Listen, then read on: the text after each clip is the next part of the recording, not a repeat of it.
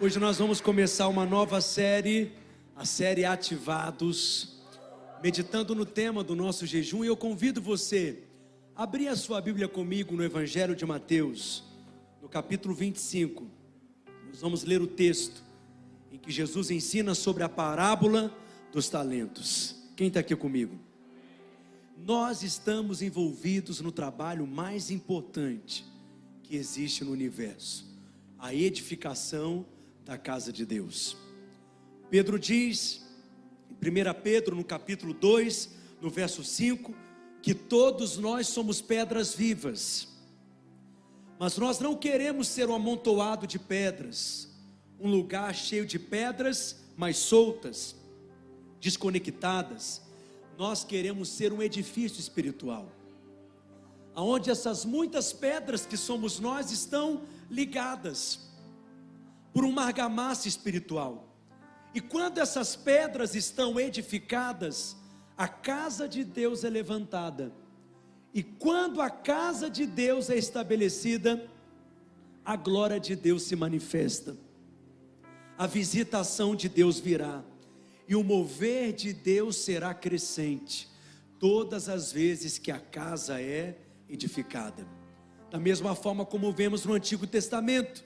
Por exemplo, no dia em que o templo de Salomão foi dedicado, a Escritura diz que depois que tudo estava pronto, tudo estava acabado, tudo estava construído, edificado, finalmente concluído, todas as coisas terminadas, a glória de Deus, a Shekinah, começou a encher aquele lugar.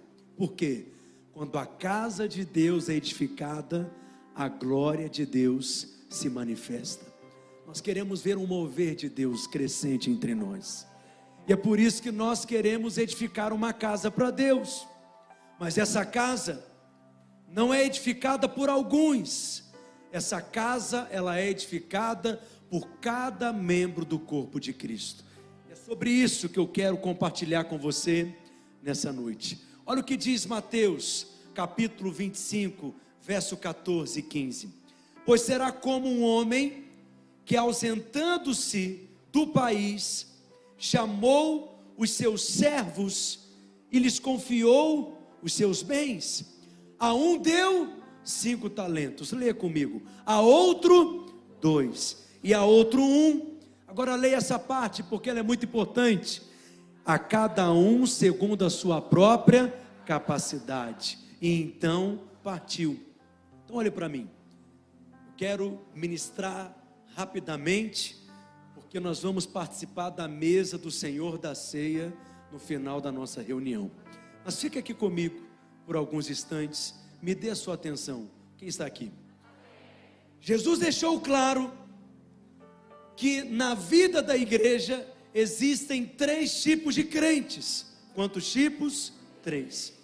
Aqueles que receberam cinco talentos, aqueles que receberam dois talentos e aqueles que receberam um talento.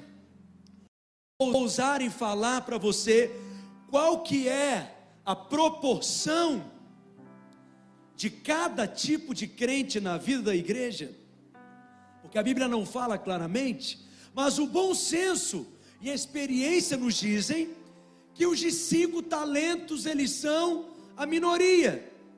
São poucos aqueles de cinco talentos. Seria muito bom se nós estivéssemos repletos de Paulos, de Pedros, de Joões, apóstolos. Seria maravilhoso se realmente tivesse muitos multitalentosos entre nós, mas acredite, a experiência nos mostra que são poucos. Talvez os de dois talentos nós temos até numa quantidade maior entre os membros do corpo. Mas eu acredito que a grande maioria dos membros do corpo de Cristo possuem apenas um talento. Mas veja, um recebe cinco talentos, outro recebe dois talentos, há um que recebe um talento, cada um recebe segundo a sua medida de capacidade, mas não há nenhum membro do corpo que não tenha recebido pelo menos um talento, porque não há nenhum membro do corpo que não tenha uma função. Não existem membros do corpo que estão ali por estar, que estão ali por enfeite, que são inúteis. Cada membro do corpo de Cristo possui uma função, possui um lugar da edificação, possui um dom, uma habilidade, possui um talento. Mas a nossa mentalidade comum é pensar que a força de uma igreja depende dos mais talentosos. Mas na realidade, eu diria a você que a fraqueza de uma igreja, ou a força de uma igreja, a vitalidade de uma igreja, ou a deficiência de uma igreja, depende daqueles que possuem um talento. Por que, que você diz isso, pastor? Porque eles são a maioria. Se eles são a maioria, eles possuem uma responsabilidade maior. Mas qual que é o problema? O problema é que, de acordo com Jesus, aqueles que possuem um talento não são muito fiéis. E aqueles que possuem um talento, qual que é a tendência deles? Enterrar o talento. Isso é muito ruim, porque aí um corpo que tem muitos membros, ao invés de todos os membros estarem funcionando, alguns membros acabam funcionando também pelos demais. Isso sobrecarrega os membros do corpo, porque aqueles que possuem um talento acabam enterrando o seu talento. E eu quero levar você nessa noite a compreender como que enterrar o talento é um problema espiritual muito sério. Porque o nosso alvo não é fazer uma tarefa, o nosso alvo não é cumprir apenas uma missão, o nosso alvo não é apenas realizar um trabalho, o nosso alvo é levar o corpo a funcionar. Porque quando o corpo está funcionando, a glória de Deus se manifesta e o mover de Deus se torna crescente porque há mais gente de fato atuando, cooperando, há membros em funcionamento e a vida circulando entre o corpo. Poucos membros são multitalentosos ou multiuso, como a boca, por exemplo. Tem membro no corpo que é boca, e a boca tem muitos talentos, muitas habilidades. A boca fala, a boca sopra, a boca subia, a boca morde, a boca mastiga, a boca se expressa, a boca beija. É uma função importante da boca. Já parou para pensar nisso? Que a boca é o único membro do corpo que beija. E a boca tem tantas expressões. A boca consegue até abrir garrafa. Você consegue arrancar a tampa de uma garrafa, bendito seja esse canino, com a boca. Porque a boca é um membro com muitas funções, mas a maior parte dos membros do corpo eles são especializados. Fazem só uma coisa, são focados em um ponto. Veja, poucos são como o pastor Paulo, que canta, toca, assobia, prega, faz malabarismos. Poucos são como o pastor Arthur, hein?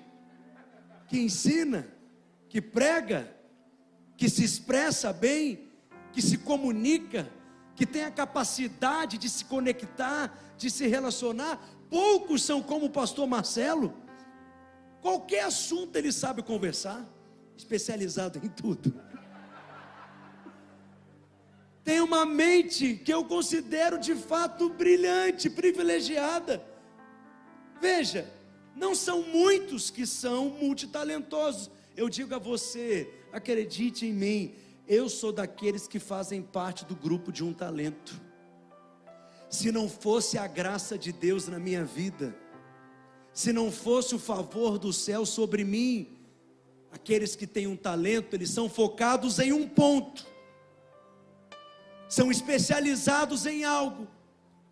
Mas eu pergunto a você: Se todos os membros do corpo não estão funcionando, esse corpo é um corpo saudável? Se todos os membros da igreja não estão funcionando, é uma igreja saudável? A força de uma igreja, a saúde de uma igreja, não é medida pela quantidade de pessoas que estão ali, mas ela é medida pelo nível de envolvimento que aquelas pessoas que estão ali possuem com aquela obra, com aquele lugar, com aquele ministério, com aquela visão. A pergunta não é quantos estão ali, a pergunta é quem está ali. Isso se aplica na sua célula. Você pode ter uma célula de 40 pessoas, porque toda semana você faz um churrasco com picanha. Aleluia, me chama para ela. Mas são 40 pessoas descomprometidas. São 40 pessoas que fazem parte da multidão, não são discípulos. É uma célula cheia? É uma célula grande? É uma célula forte? Não. Mas você pode ter uma célula, Sandro, com quatro pessoas.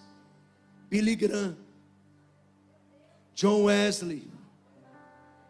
Vou colocar um brasileiro, Pastor Márcio Valadão e o Pastor Marcelo. É uma célula grande? É ou não é? Não. Mas é uma célula forte?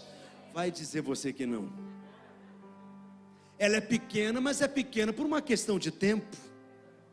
Mas é uma célula que tem força.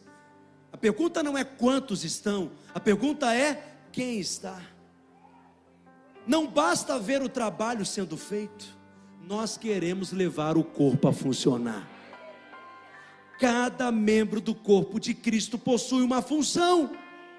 E olhe para mim, a responsabilidade maior está sobre aqueles que possuem um talento, para que a igreja possa se manifestar, para que a igreja possa se expressar, para que a glória de Deus seja revelada. Nós queremos ver o corpo acontecendo. Nós queremos ver o corpo funcionando. Eu não quero ver um grande líder, mas eu quero ver o corpo. A beleza da igreja não está em um membro que funciona por cinco. Isso não é corpo. Isso é uma aberração. Isso é um monstro. A beleza da igreja é quando cada membro encontra o seu lugar no propósito de Deus no corpo de Cristo e funciona dentro do lugar e na sua esfera de graça. Na unção que ele recebeu, na habilidade que ele recebeu, e é por isso que essa pluralidade que há entre nós, de muitas habilidades e muitos talentos diferentes, nos enriquece. Porque aonde eu sou limitado, Deus levanta o pastor Marcelo. Aonde o pastor Marcelo é frágil, Deus levanta o pastor Lucas. Aonde o pastor Lucas tem deficiências, Deus levanta o pastor Paulo, porque Deus não dá tudo para uma pessoa só. Uma pessoa só não tem todas as unções. Uma pessoa só não tem todos os dons, e não há concorrência no corpo, porque cada um possui um lugar, uma função, um propósito, um dom, uma habilidade, uma graça, um talento. Quem diz amém? Esse é o encargo do meu coração nesses dias, ver cada membro do corpo de Cristo sendo ativado. Não, você não entendeu, eu vou repetir. É ver cada membro do corpo sendo ativado. Cutuca o seu vizinho e fala: Nós vamos ativar. Mateus capítulo 25, verso 16. Olhe para mim, que eu não quero me delongar hoje. Mas veja: o que recebera cinco talentos, o que, que ele fez? Você está aqui? Saiu imediatamente a negociar com eles, ganhou o que? Outros cinco. Mas espera aí, ele não tinha recebido cinco talentos por conta da sua medida de capacidade, mas agora ele está recebendo mais cinco. Quantos talentos ele tem agora? Dez, porque Deus pode alargar você na sua capacidade. Alguns serão esticados por Deus nesse jejum. Alguns serão alargados por Deus nesse jejum. Verso 17: Do mesmo modo que recebera dois, ganhou outros dois. Agora leia comigo o verso 18, bem alto. Mas o que receberá um, saindo, abriu uma cova, escondeu o dinheiro do seu senhor. Veja, o problema não está com aqueles de cinco talentos. O problema não está com aqueles de dois talentos, o problema está com aqueles de um talento, mas que justamente são a maioria. Por que, que as pessoas enterram o seu talento? O que, que significa enterrar o talento? Primeiro lugar, enterrar o talento. Você que está anotando, enterrar o talento é sinal de morte. Porque tudo aquilo que é enterrado está morto.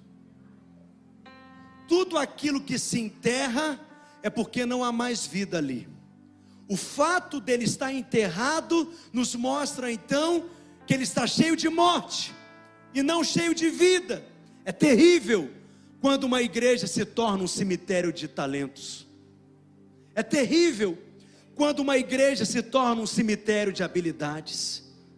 É muito ruim quando uma igreja se torna um cemitério de dons, um potencial enorme, mas que nunca é executado. E quando isso acontece, a igreja se enche de morte. Uma das coisas mais terríveis em uma igreja é um ambiente cheio de morte. Você sabe, eu vou pregando em muitos lugares, e com isso eu fui adquirindo uma habilidade de perceber quando uma igreja está cheia de vida e quando uma igreja tem um ambiente de morte. O ambiente de morte é um ambiente pesado.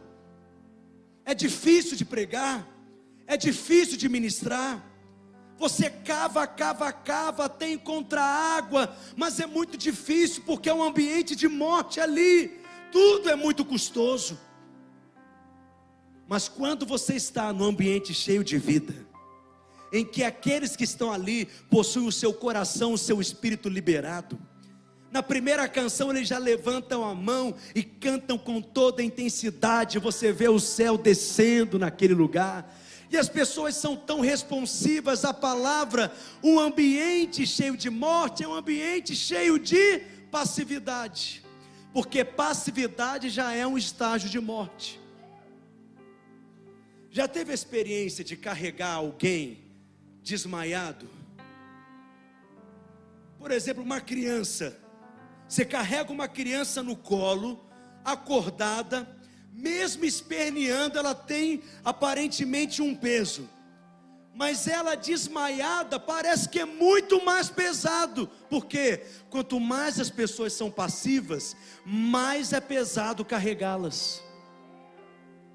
Porque quanto mais passividade, mais um ambiente de morte. Pastor, mas eu achava que para a igreja ter um ambiente de vida dependia da oração, e eu creio que em parte sim, e eu creio que em parte até a oração daqueles que lideram, daqueles que estão pastoreando, daqueles que estão conduzindo aquela obra, aquele rebanho, mas eu digo a você, a vida de oração, por exemplo, de um pastor, não é medida apenas pelo tanto que ele ora, mas é medida pelo tanto que ele consegue levar o corpo a orar. Porque se nós temos uma igreja em que todos de fato estão ali comprometidos com a oração, você já parou para pensar nisso? Se você já teve a experiência de pregar, você foi convidado para ministrar lá na sua célula. O que, que você faz? Você ora a semana inteira. Você faz um jejum. Você combina com a sua esposa. A gente não briga essa semana. Você consulta o horóscopo. horóscopo.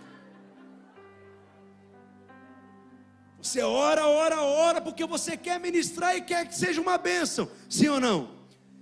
Mas quantos já oraram por aquele que vai ministrar no domingo? Entendeu o que eu estou dizendo? Não, isso é responsabilidade só da liderança. Isso é responsabilidade só do pastor.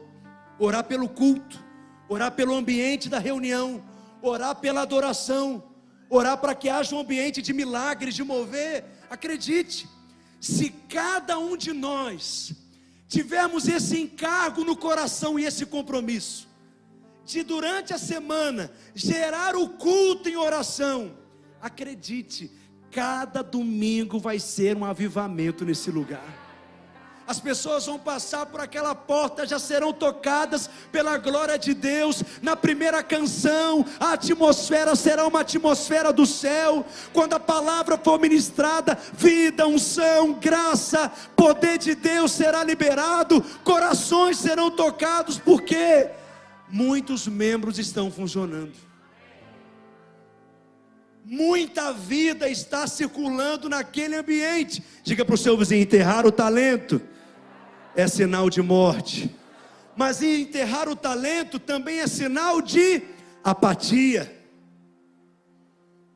Jesus ensinando sobre esse princípio, contando de maneira prática a parábola dos talentos, mas usando uma outra alegoria, falando sobre as minas.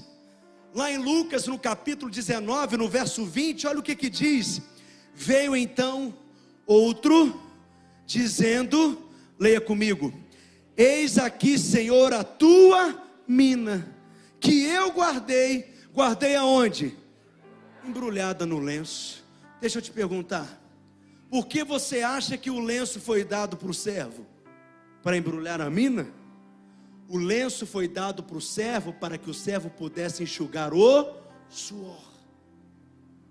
Ou seja, o Senhor espera que haja trabalho.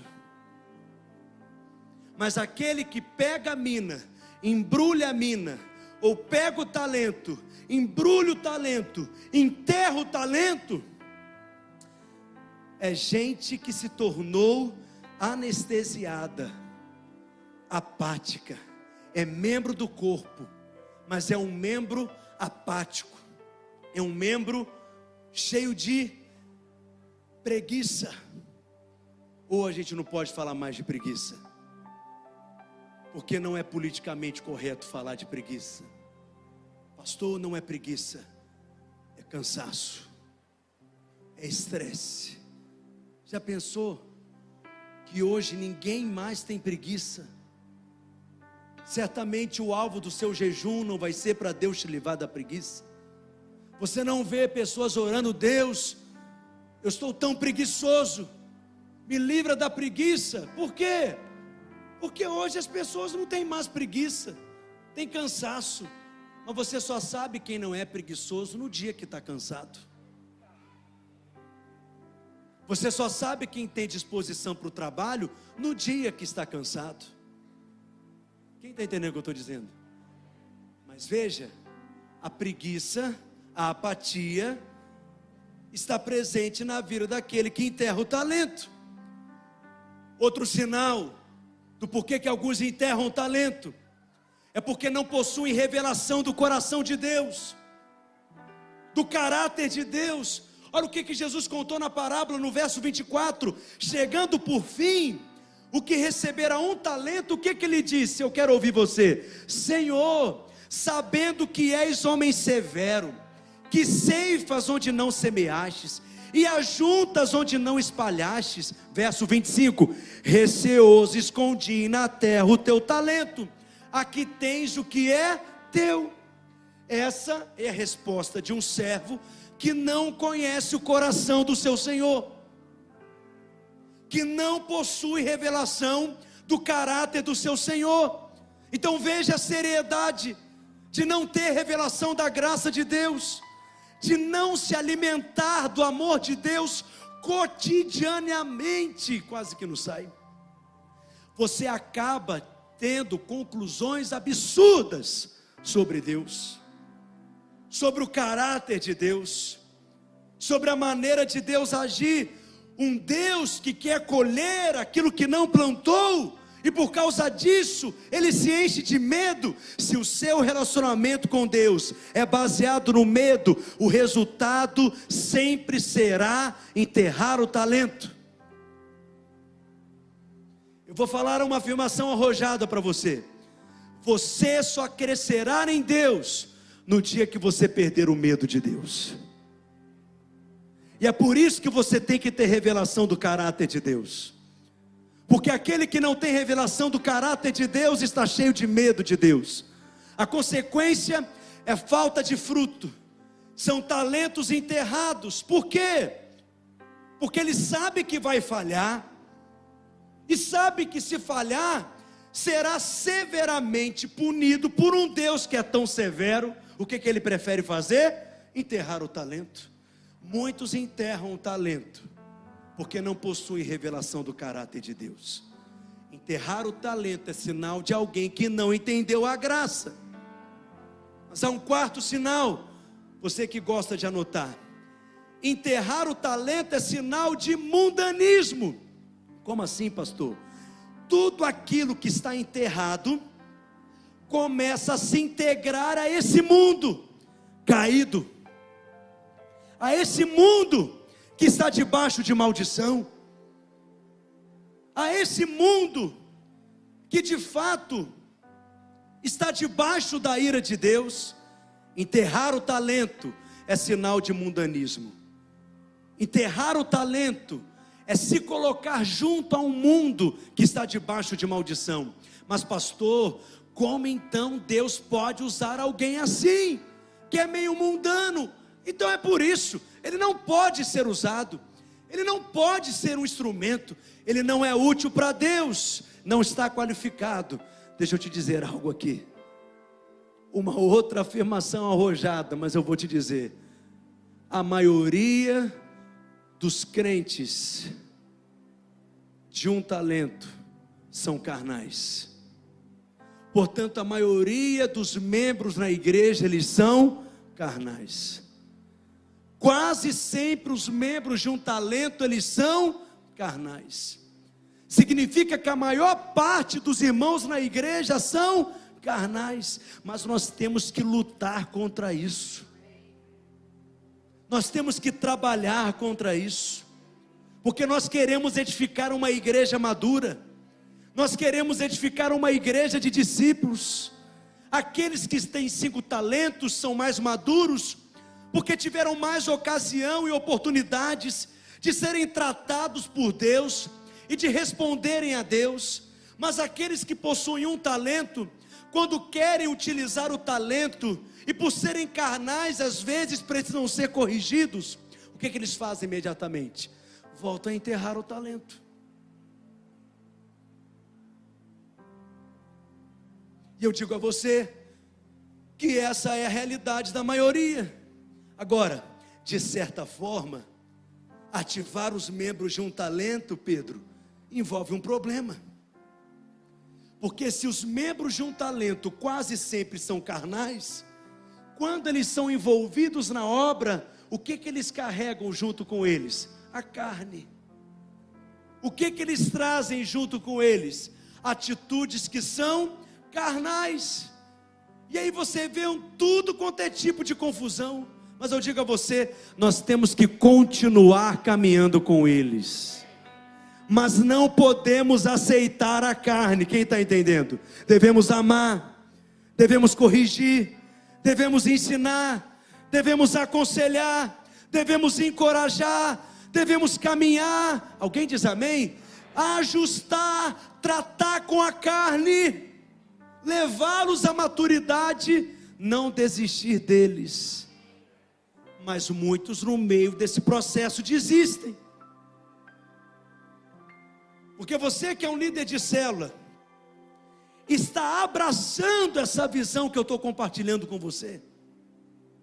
E você vai chegar lá na sua célula e envolver a todos. Porque tem líder de célula que preste atenção, ele tem cinco talentos. Ele é um anfitrião da célula ele ministra o louvor na célula. Ele prega na célula. Ele faz o quebra-gelo na célula. Ele leva o lanche da célula. Não aceita ninguém levar o lanche na célula. Todo mundo olha para aquele líder e pensa: que líder espetacular, que líder extraordinário. Esse líder é um impedimento para o corpo. Porque o trabalho do líder não é funcionar por todos os membros, mas é levar cada membro a funcionar. Existe alguma função que aquela pessoa pode ser envolvida, nem que seja picar batata na célula, mas algo ela vai poder fazer. Vocês não estão acreditando no que eu estou dizendo? Só que aí você chega e fala, irmão, eu quero te envolver. Irmão, você tem um talento. Irmão, você recebeu uma habilidade, um dom. Irmão, eu quero ver você servindo de alguma maneira. E aquela pessoa então se dispõe a servir. Mas eu disse, a maioria dos de um talento são carnais. Aí ele carrega a carne junto com ele no serviço. Aí você começa a perceber que ele fala mais do que a boca. E arruma um tanto de quizumba na célula. Aqui nas nossas células nunca tem isso. Mas acredite no que eu estou dizendo, isso acontece em alguns lugares. Aí o que que o líder chega? Ele precisa ensinar, ele precisa tratar a carne, porque ele precisa guardar a saúde da célula. E ele diz, e ele ensina com amor, com graça. E o que que um membro de um talento muitas das vezes faz? Essa igreja não serve para mim, ou melhor, eu não sirvo para essa igreja. Eu não estou qualificado para essa igreja. Eu não sou tão maduro para andar com essas pessoas, porque eu estava lá, o líder me corrigiu, o líder falou que eu fiz errado, bem que eu sabia que nunca eu deveria me envolver, que em algum momento as pessoas só iriam me usar. A vida toda você ora, Deus me usa, Deus me usa, Deus me usa. Como você acha que Deus iria te usar? Aí o que, que ele faz? Enterra o talento de novo. Ô oh, meu irmão, sou pastor há 15 anos. Quantas pessoas eu já vi cheias de potencial, mas que não respondem a Deus, não respondem aos processos de Deus, e enterram o talento. E é muito ruim. Só que aí, qual que é a nossa prática comum, gênero? Enterrou o talento, o que, que nós pensamos? Deixa para lá vou me concentrar naqueles que querem. Eu mesmo já ensinei isso. Te peço perdão por já ter te ensinado isso. Vou focar naqueles que mais querem, naqueles que mais respondem, porque aquela lá é a não comprometida.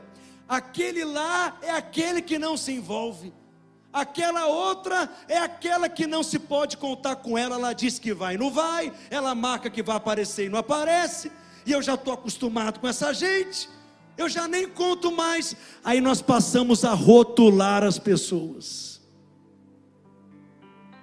O rótulo daquele que não é comprometido, o rótulo daquele que não se envolve, o rótulo daquele que não tem encargo pela obra de Deus.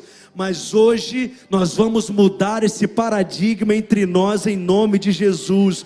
Nós vamos arrancar todos os rótulos em nosso meio e não vamos desistir de ninguém. Diga para o seu vizinho: nós não vamos desistir de ninguém.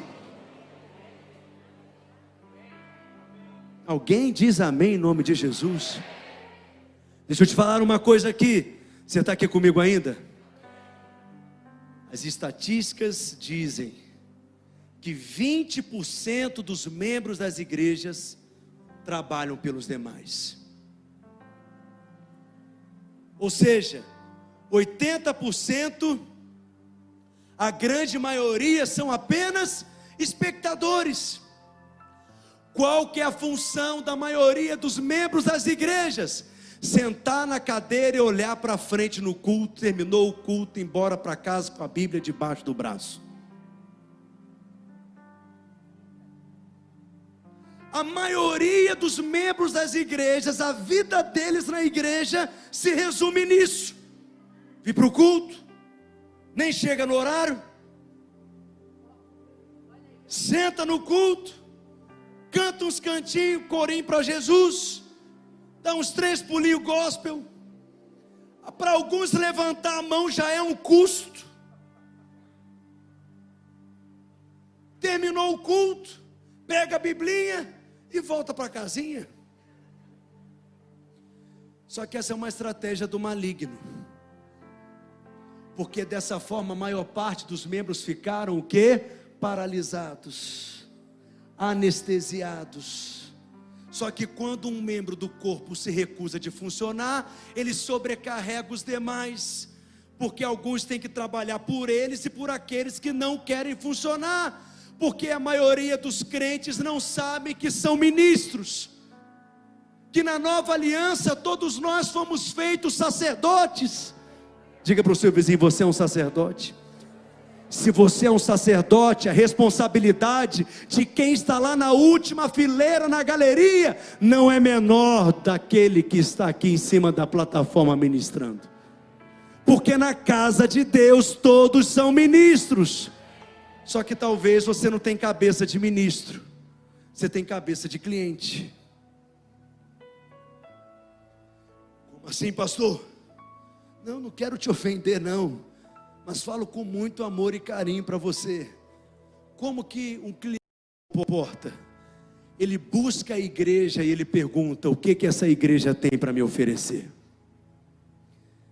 Então ele quer saber da igreja que tem um ar condicionado com a temperatura ideal, que tem a cadeira mais confortável, um pastor que não prega tanto, não fala muito, de preferência termina o culto no horário.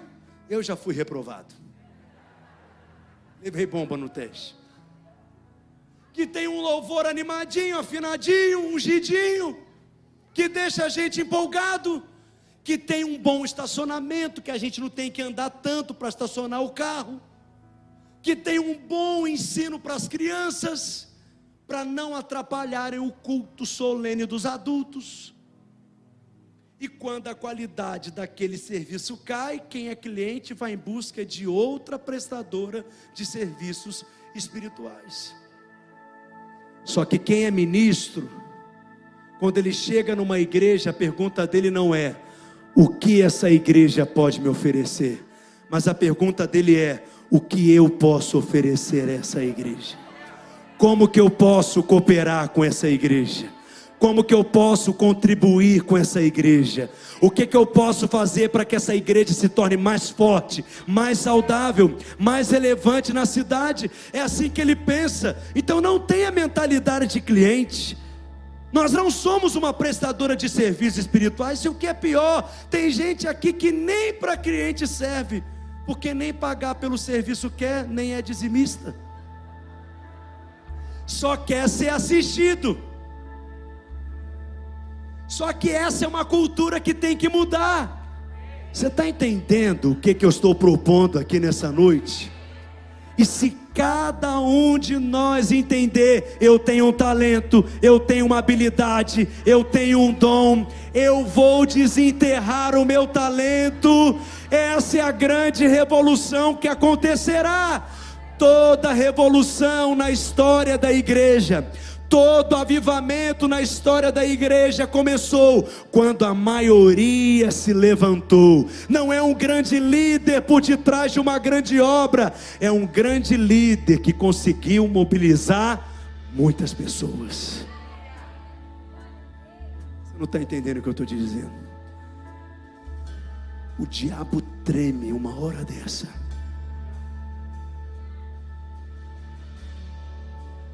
Imagina na sua célula.